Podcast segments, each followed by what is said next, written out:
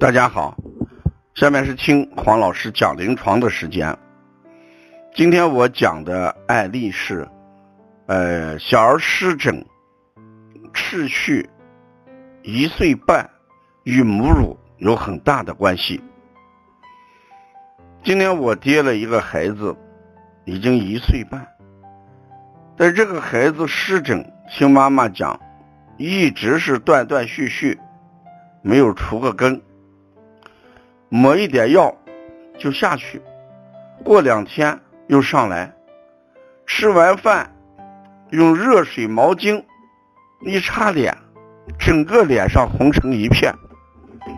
这种情况，我们看一下究竟是哪里出了问题。我在问诊的时候，哎，我反复考察妈妈的体质和母乳的情况。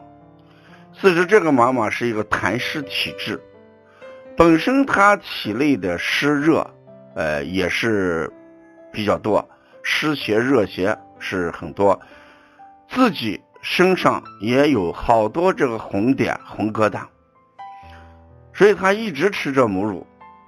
我说像这种情况，你就要好好考虑一下断母乳的问题。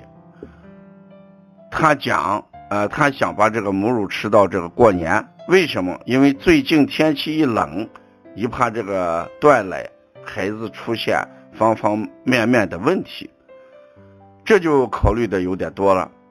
我跟妈妈讲，母乳决定吃多长时间，与妈妈的身体是有很大的关系。不要听别人家吃了多长时间，有些孩子一生下来。由于妈妈身体的原因，还根本不能吃母乳，所以这个情况，妈妈是决定性的问题。孩子湿疹已经一岁半，那意味着什么？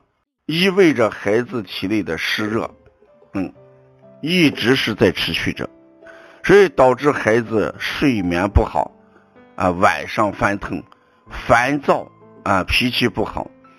孩子饮食差，失控脾，长得比同龄的孩子哎慢，啊低体重生长，低个头生长，而且是个易病体质，风吹草动就感冒，呃流鼻涕，发烧咳嗽，根本原因我认为与母乳有很大的关系，所以我还是给妈妈做工作。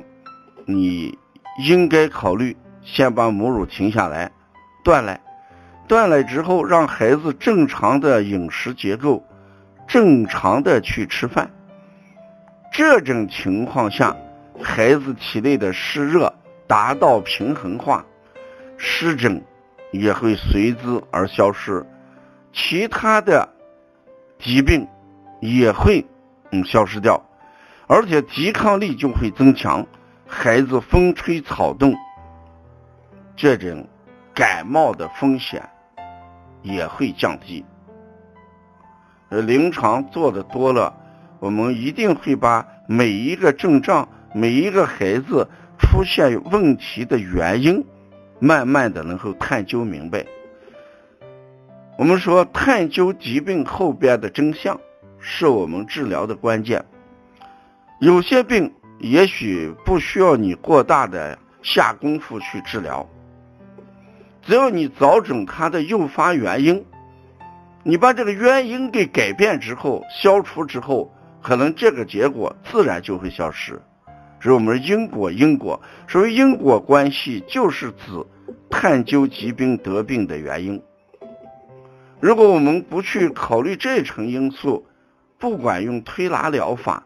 还是外用抹药，都会反反复复。如果孩子湿疹持续时间过长，也会引起呼吸方面的一些问题啊。所以说，有些哮喘就是因为湿疹持续时间长导致哮喘，还有像鼻炎、鼻窦炎，这都与湿疹有很大的关系。